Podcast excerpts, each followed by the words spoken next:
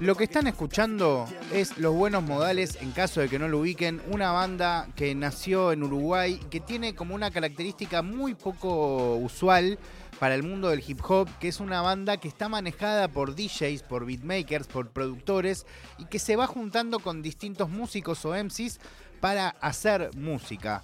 Eh, la canción que escuchábamos recién forma parte de su nuevo trabajo que se llama Vice City. La canción se llama Dealers. Eh, y lo que hago siempre antes de cualquier entrevista, un poco para quienes no conocen absolutamente nada, es lo que acaba de pasar. Te comento un poco de quiénes son, cómo se llama la banda, de dónde vienen, te comparto una música y te voy poniendo en tema para que ya digas, ah, ok, me gusta el hip hop, pero no conocía los buenos modales, o me gustan los buenos modales y quizás no conozco tanto de la escena. Eh, en principio le agradezco muchísimo a Pan, que fue quien me atendió desde, desde su casa en, Uruguay. Eh, tuvo muy buena onda, muchísimo respeto, me, me explicó con mucha eh, dedicación, eh, tanto cosas vinculadas a su banda como también a la escena uruguaya, las diferencias que él ve entre la escena uruguaya y la argentina. La charla es bastante extensa, pero siento que realmente lo amerita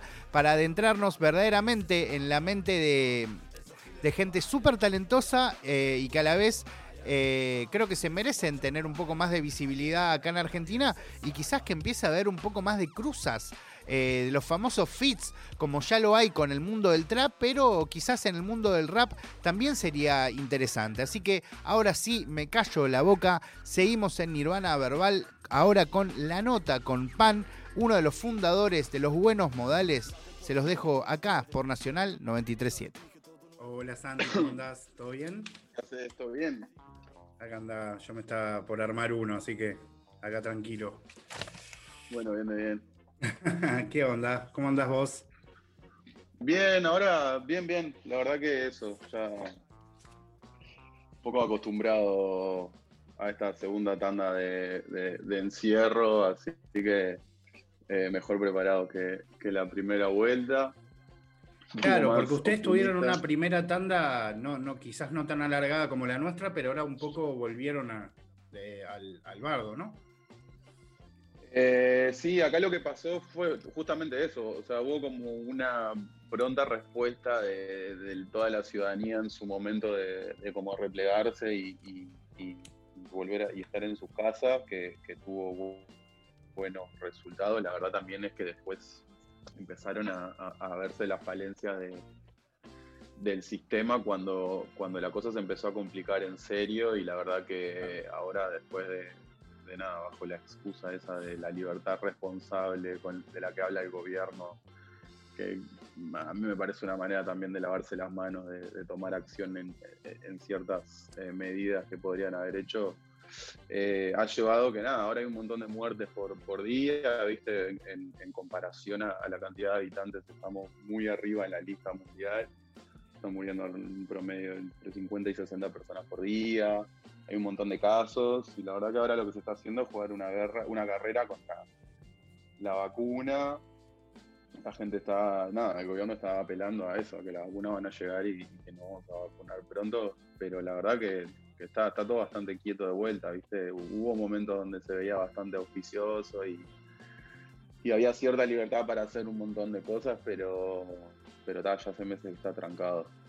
Eh, pero nada, hubo, momentos de, donde en muchos lados de Uruguay, no sé si en todo el país, eh, hasta había shows presenciales, ¿no? Con bastante gente. Es que en realidad fuimos, eh, si no fuimos el primer eh, país de Latinoamérica que tuvo shows en vivo en medio de la pandemia, estuvimos cerca y, también pasa algo muy raro que es eso, en, más de, los más de 1500 shows que hubo en, ese momento que pudimos tener show que fue cerca de julio del año pasado, entre julio y, y diciembre, alguna cosa durante el verano, pero también estuvo complicado.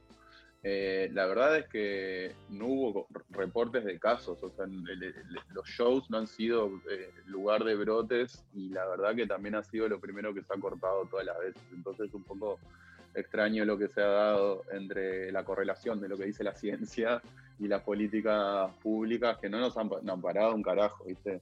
Hace ya hace como un año que, que no hemos tenido soluciones reales, o por, lo menos las soluciones que se han ofrecido han sido eh, insuficientes. Muy, muy, muy, muy, muy. Y, es también más allá de, lo grave que es ser indiferente para la cantidad de gente que trabaja y, vive de esto, porque obviamente no somos solamente los artistas. Eh, la negligencia en, cuanto a, no reconocer la importancia de la cultura eh, en lo que tiene que ver con la salud y el bienestar de, de la gente sobre todo si son prácticas que podemos tener y llevar a cabo eh, de manera segura, con protocolos. Eh, habla también de la poca confianza que hay para con los actores de la cultura, eh, las productoras, las empresas que se encargan de la logística. entonces, nada, ese es el panorama más o menos ahora acá. Creo que eso es un debate que se va a dar en todo el mundo, ¿no? Porque, porque realmente al menos lo que ha pasado ahora es que, eh, o lo que se ve en distintos lugares donde se han activado en algún momento los, los shows, como los teatros o los restaurantes o tantas otras cosas, que después, es cierto, terminan eh, cerrándolas cuando se complican las cosas, pero todavía no, no se ha comprobado que, ese tipo de circunstancias son las que generen los contagios. De hecho, en general no.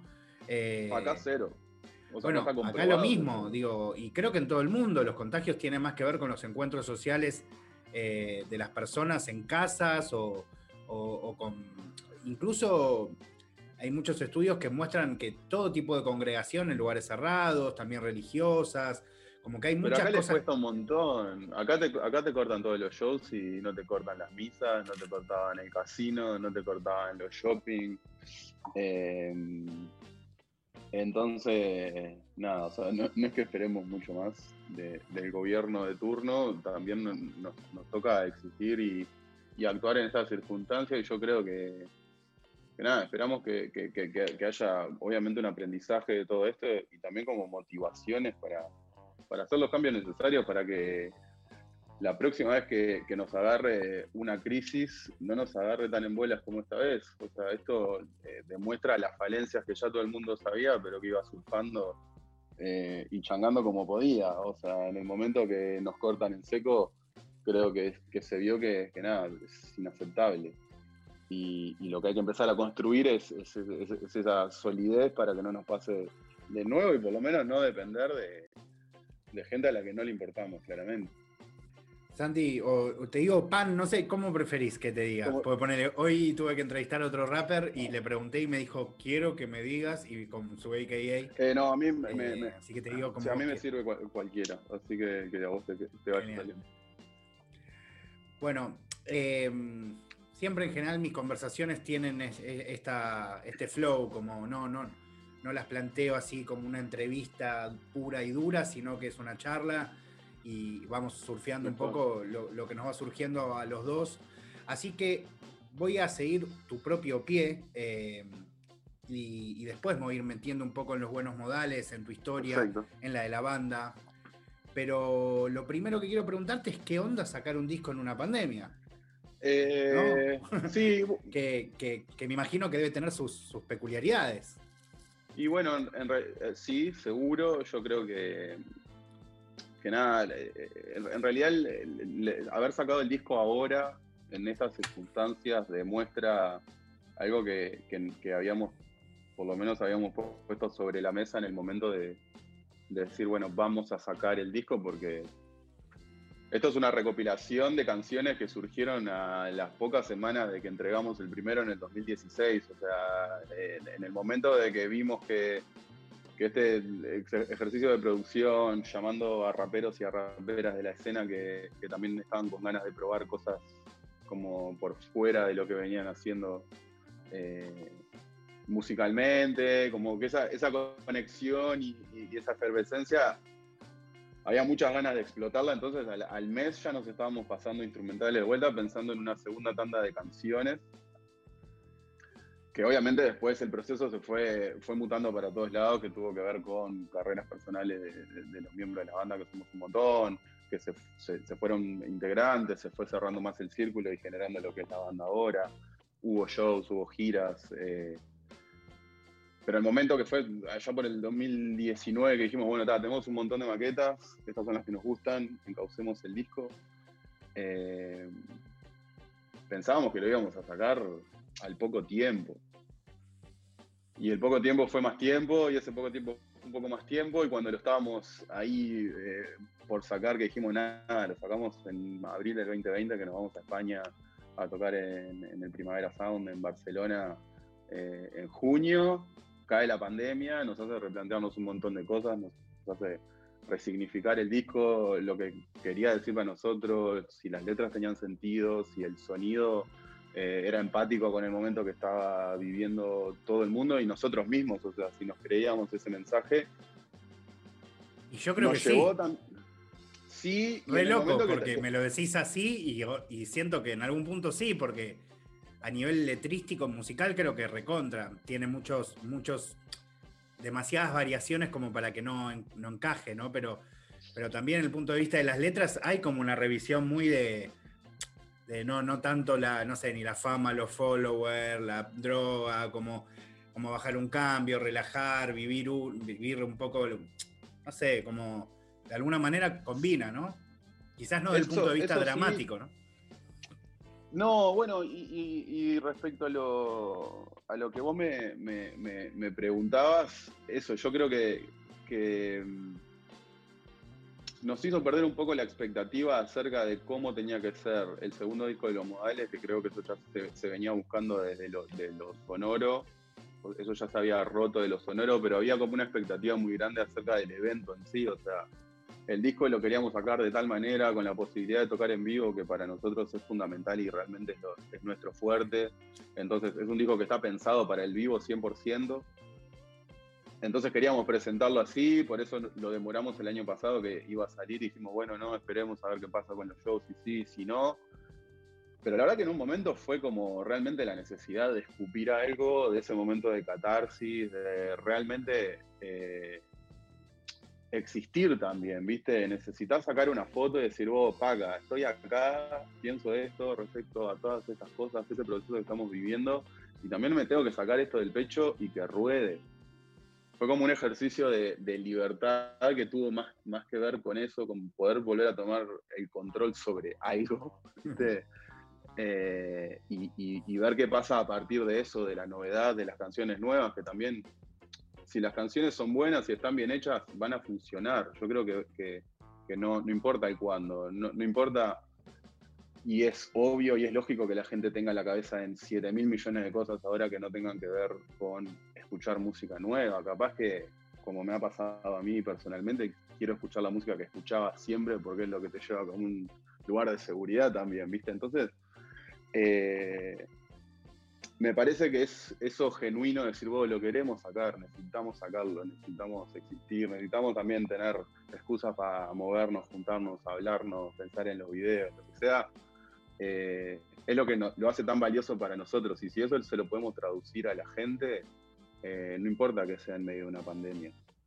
Porque lo van a entender en febrero del año que viene. Y el primer disco nos dejó un poco de eso, ¿viste? El primer disco era un disco que había temas que nosotros tenían los huevos rotos, pero seguía apareciendo gente nueva que decía, oh, ¿qué más? Y eso te renovaba la, frescura y querías volver a tocar el tema y le encontrabas razones para buscarle en los ensayos su vuelta, sus cambios, su movida. Y la verdad que, que esa confianza que nos dio toda esa primera experiencia con el disco, este segundo disco te hace ir con otra cabeza o por lo menos tipo te tirás a la red sabiendo que, no te vas a partir la cabeza. Capaz que te partís un brazo, pero tipo la cabeza no. Y hablando del nombre, ¿no? De Vice City, em, porque vos ahí me, está, o sea, me estás revelando que de alguna manera el disco ya nace mucho antes de la pandemia. El nombre también tiene que ver con otro momento, tiene que ver con un poco el juego. Es una, de alguna manera una alegoría, de, cómo es vivir si tenés auto más que nada en, cualquier lugar, en cualquier ciudad. Eh, ¿Por qué aparece el nombre? Eh, yo creo que como en un, salió como un boludeo de eso, de nada, se va a llamar así, que son esas cosas. Total, y se llama así. que, creo que fue Berna, tipo, hace tres años, ¿viste? ¿no? así se va, el disco de lo bueno se llama Vice City, como que quedó eso ahí, pero yo creo que, que realmente caló y nos quedó, porque, primero que nada, porque somos una banda que juega mucho con la, con la referencia y la autorreferencia sobre todo. Eh, creo que el primer disco, por haber sido un disco que, hicimos mano a mano con Guille, con Guille eh, nos, criamos.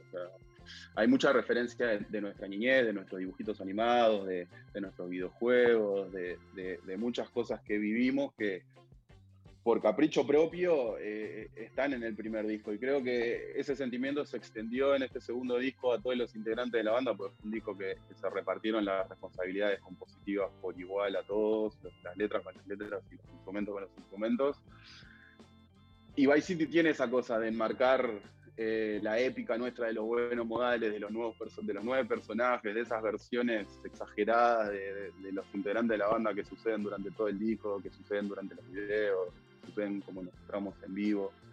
Eh, encajaba eso de la referencia a la cultura pop nuestra de los 2000, encajaba con nuestras personalidades y ese mundo que queríamos crear, que era una versión amplificada y exagerada de nuestra propia ciudad, que nos vio en estos cuatro o cinco años surcarla, porque somos una masa de nueve personas, porque tenemos nuestro show, nuestros proyectos paralelos, lo bueno es es un pulpo y queríamos ver cómo representar todas esas vivencias que capaz que no están tan explícitas o la gente las interpreta de manera X, pero yo escucho las letras y yo sé de qué momento están hablando los pibes, ¿viste? De qué fiesta, de qué situación romántica, de qué tristeza, de qué enojo, a quién le tiran, como muy específico. Veo eh, el lugar, veo el momento del día, veo el año, eh, y creo que, lo que queríamos hacer en este disco era pulir ese metacuento que es los buenos modales, que se fue generando solo, sin querer, y que realmente ahora lo queríamos controlar, sabiendo qué herramientas teníamos, qué jugadores tenemos para meter, cómo queremos sonar. Bueno, no sé muy bien cómo por dónde tomar, porque por un lado me alegra mucho poder charlar con alguien que, está directamente vinculado con la música de la banda, además de con su fundación. Entonces, como quiero mucho preguntarte sobre eso, porque el disco creo que tiene realmente mucha intensidad eh, y mucho, como decía antes, ¿no? Como varía eh, por bastantes lados y también se focaliza un punto de vista bastante original en el trap, eh, lo cual es, interesante con, con algunas canciones como que van por ese lado, pero con un estilo sobre todo a nivel lírico muy diferente, ¿no? Eh, que, obvio los caracteriza a ustedes. Pero de repente siento que, mm, dado que, esta charla va a salir primero en la radio Nirvana Verbal, que es mi programa en radio en Argentina, ahí por Nacional 937, que es Nacional Rock, eh, yo hago un programa de hip hop en una radio rock. En general tengo ya que explicar muchas cosas de, las bandas de Argentina. Y me imagino que mucha gente no, nunca ha escuchado, no solo los buenos modales, no ha escuchado ninguna banda de hip hop uruguayo. Y me gustaría un poco que cuentes qué onda e, esa escena, ¿no? Como en qué situación está hoy, eh, en principio, como para arrancar por la novedad, pero un poco cómo, de dónde vienen, eh, cómo han llegado hasta acá, ¿no? Me imagino que como pasa mucho en Argentina, debe haber sido intenso este camino de mucha gente no sabiendo ni qué era el hip hop, todavía me imagino debe pasar, como, eh, o, por ahí no, no sé, comentame vos.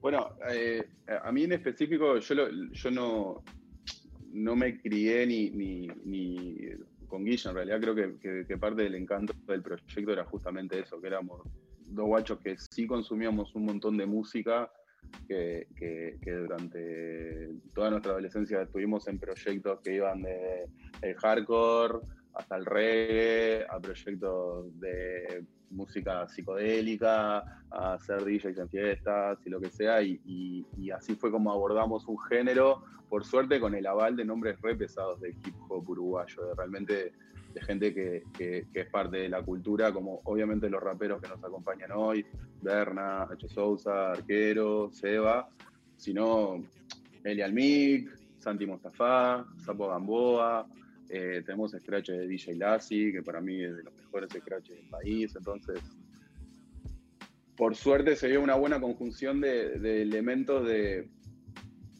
En un momento también donde el, género obviamente estaba explotando mucho, porque de 2015 a 2016 estaba pasando lo mismo ahí. Eh, y creo que lo bueno modales lo que tuvieron la oportunidad es de una escena que obviamente venía laburando ya hace más de 15 años, en un punto donde se le estaba prestando mucha atención, donde varios de los actores estaban o habían sacado materiales muy importantes en su carrera o estaban por sacarlo, sacar una foto de esa escena y eso fue como la primera forma de los buenos modales, como un colectivo inspirado obviamente por los Old Aquarians, inspirado por Old Future, como una cosa mucho más colaborativa, con eso de poder experimentar más porque no eran los proyectos solistas de cada uno, o sea, no nos consideramos, si bien siempre estuvimos rodeados de hip hop y compartimos un montón de proyectos y festivales como en escenario de hip hop, no nos consideramos una banda de hip hop y mucho menos nos creemos dignos de responsabilizarnos por, por nada relacionado. Sí, sí creemos que es una banda de rap y es una banda de rap donde los raperos tratan de rapear lo menos posible, por lo mismo que te digo. O sea, ellos tienen sus, propios proyectos. Entonces, eh, tratamos de, de generar una instancia creativa donde cada uno aporte desde la responsabilidad y de su sabiduría, de su rol, y que el otro lo deje sabiendo que el resultado va a ser un Frankenstein, pero que va a estar bueno o por lo menos va a ser original para nosotros, no va a satisfacer. Eh, y creo que, nada, acá, lo, que, lo que se dio es, una escena que, que, eso que te digo, justo en el momento que nosotros sacamos el primer disco había proyectos como AFC que ya estaban muy consolidados, 235, obviamente Eli con, RC, que RC es una eminencia de hip hop de acá. Eh, bueno, nuestro sello Pure Class Music es un sello que hace 10 años que está elaborando eh, hip hop y produciendo eh, escenarios a festivales grandes como el Montevideo Rock. hasta obviamente antes de la pandemia era un circuito para, no sé, trajimos a SFDK en su momento. hay una escena muy buena y hay una escena que, a mí lo que me parece que diferencia de los demás países es que el uruguayo es muy musical, ¿viste? Todo el mundo tamborilea, agarra la viola. Entonces los, proyectos están muy inspirados por, por lo orgánico. Yo creo que la mayoría de, los proyectos que salen ahora a tocar, eh, que no, o sea, no, no, no, por nada malo en particular, pero las bandas, los, los proyectos que ves ahora argentinos, tipo Acru que sale a tocar con banda, o vos que sale a tocar con banda, y es como la novedad que estén tocando arriba de banda, Ahí es re común, ¿no? Acá es como lo más común y, porque el uruguayo es así, creo que eso le da una sonoridad y le da como una flexibilidad de hip hop de acá que está bueno porque no es puro, porque, porque fusiona mucho, porque en poco espacio hay mucho, mucha gente que está intentando hacer cosas muy copadas y muy diferentes. Eh, que nada, que está bueno. Está bueno porque eso, porque es, es muy loco porque ayer justo salió el, caja negra de Duki, no, no sé si lo has visto. Eh, no, no lo vi. Y te recomiendo, la verdad, eh, yo no soy. Hay algunas charlas que me gustan mucho, otras no tanto, pero esta, la verdad, está muy bien. Y Duki está en un nivel de conexión con él mismo muy fino, ¿viste? Y le preguntan sobre el tema de si él siente que el hip hop en Latinoamérica, en Argentina, pero yo creo que es un poco más amplio el tema, eh, es el modo rock and roll por esta frase de trueno en su canción. Y él un poco dice algo muy interesante hablando del hip hop en Argentina y del trap especialmente, que es que eh, una diferencia central que él lo usaba como argumento para decir que no, que no es lo mismo, que quizás hay una similitud en lo cuanto a fenómeno cultural, pero que para nada es lo mismo, es el hecho de que son todos solistas. Y es cierto, en Argentina, sobre todo en esta generación, el 90% son solistas. Y, ahora que lo decís, todas las bandas que yo he conocido de hip hop uruguayo, con excepciones, han sido bandas. Y quizás conocí al MC, que quizás después sacó material, pero que venía de una banda. Eh, muy loco, es, muy, es, es total, es una diferencia muy significativa el hecho de que casi todas sean bandas, aunque ustedes no se sientan una banda de, hip hop. No, pero y fíjate que en realidad ahí pasa que los proyectos que son bandas son como los, más distintos, como los militantes, como los pibitos, ¿viste? Es como la diferencia es presentarse como una banda. Y en realidad nosotros en este segundo disco nos parecía muy importante, por eso mismo, para sacarle ese individualismo que tiene el hip hop y, esa. Eh, como esa aplicación que tienen obviamente con los personajes, que, está bueno y, lo entiendo perfectamente, eh, pero agarrar como un rol del, uno, ¿viste? Y, también eso mismo de, dejar de presentarnos como lo hacemos en un momento, como los buenos modales, Iberna, IH y no sé qué, sino los buenos modales, y es un tema de los buenos modales, y no importa si hay tres raperos, dos raperos, cuatro raperos, o no hay ninguno. O no hay ninguno.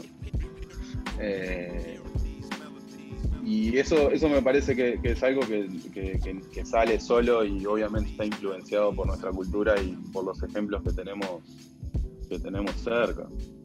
De una. Qué loco. Me, Sabes que tengo ganas de contarte, eh, no, sé cuánto va a aportar a la charla, por ahí sí, pero yo los conocía todas las bandas que me nombrás.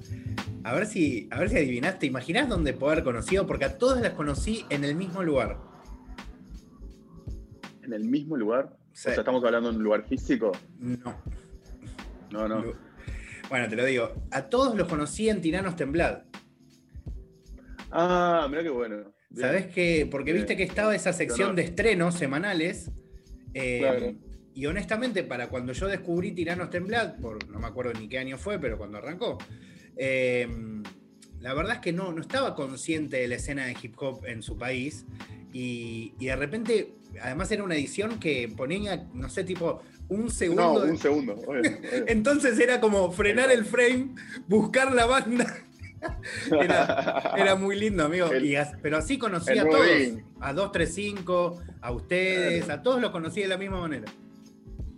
Es que sí, y ahora estoy dejando por fuera un, montón de proyectos, eh, SAE, Salo Solo, eh, obviamente Vicky Style, eh, Abby, eh, o sea, hay un montón de pibas haciendo hip hop, Eli, Tormenta, o sea, nada, hay buena data y, yo creo que eso, justo sucedió lo que sucedió, que, que trancó laburos que iban a ser seminales para los artistas, ¿viste? O sea, como había una muy buena impresión por, lo que te digo, por esa época del 2016-2017, donde salieron materiales muy importantes que llamaron la atención y que nos hicieron rotar hasta hace muy poco.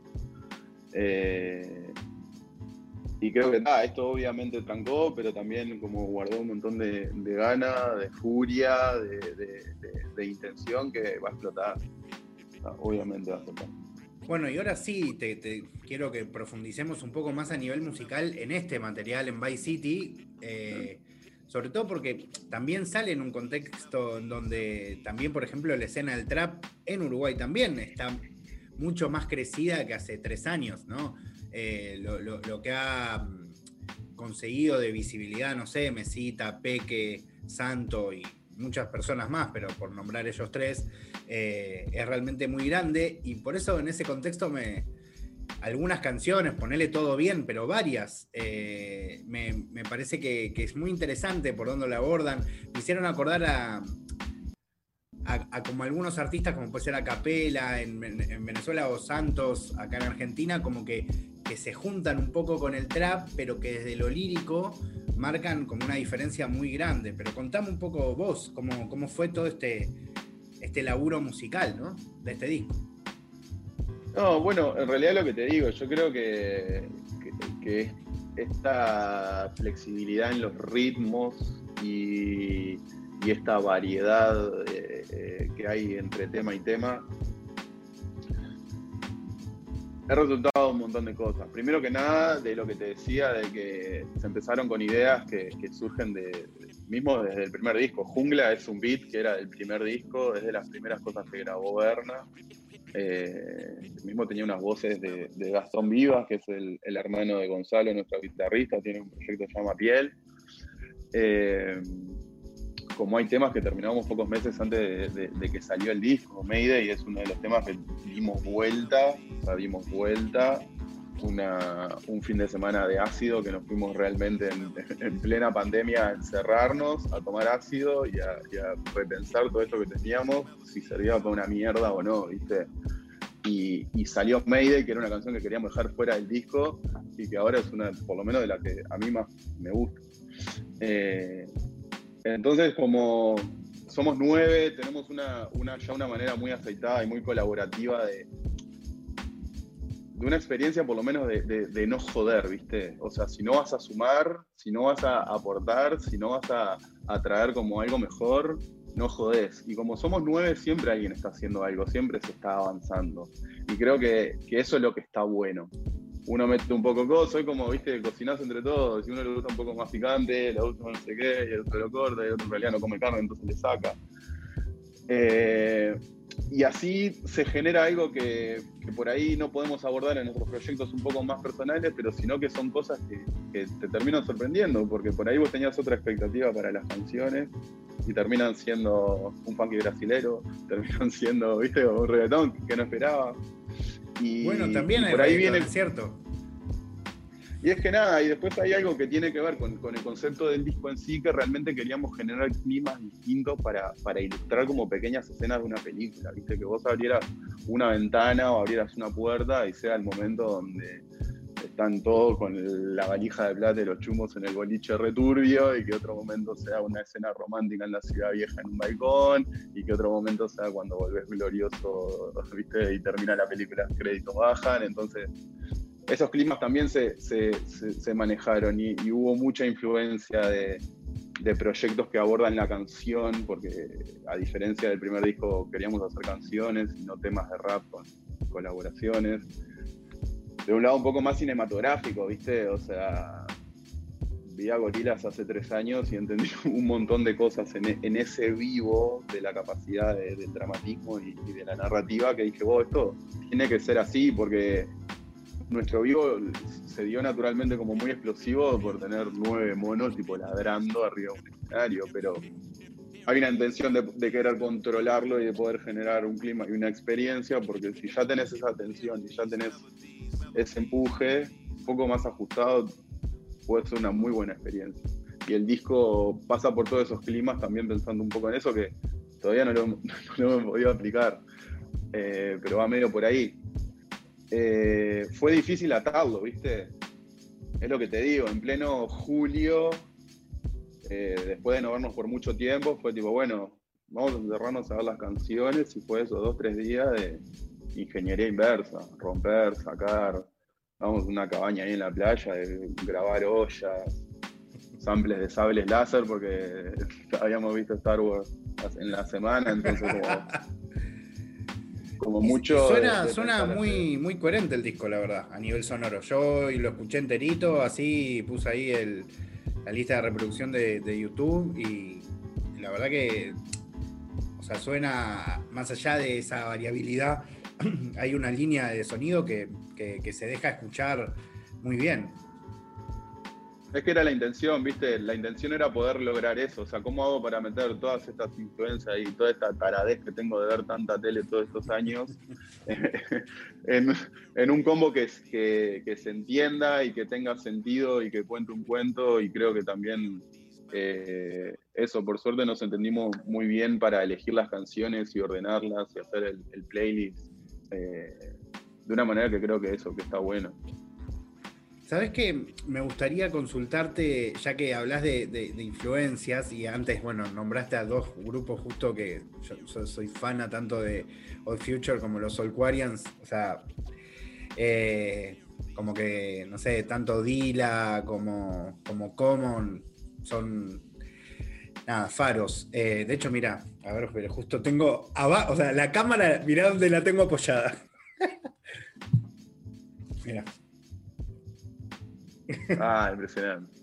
Em, pero bueno, eh, me da curiosidad preguntarte, porque siempre cuando empecé en el mundo del periodismo, yo primero hacía más periodismo de rock, porque me gusta toda la música, por supuesto, pero también porque hablar de rap hace unos años era muy difícil, en mi país al menos era casi imposible. Em, Pero sí me pasaba que las chances que tenía de hablar con alguien que estaba vinculado al hip hop y empezábamos a hablar de las influencias, siempre era como ir a, Estados Unidos, ¿no? O, como una cosa muy loca a Europa. Eh, entonces, me da curiosidad preguntarte, ya que además vos sos como una de las cabezas musicales de la banda, ¿qué influencias tenés eh, de la actualidad, pero del mundo latino? ¿Qué te gusta del mundo tanto uruguayo, eh, puertorriqueño, colombiano, venezolano, argentino? ¿Qué, te copa de, eso o que, sentís que, te nutre eh, para poder laburar o, seguir generando data? No, bueno, en realidad, o sea, yo creo que hay una influencia directa de todo lo que tiene que ver con el afrobeat uruguayo.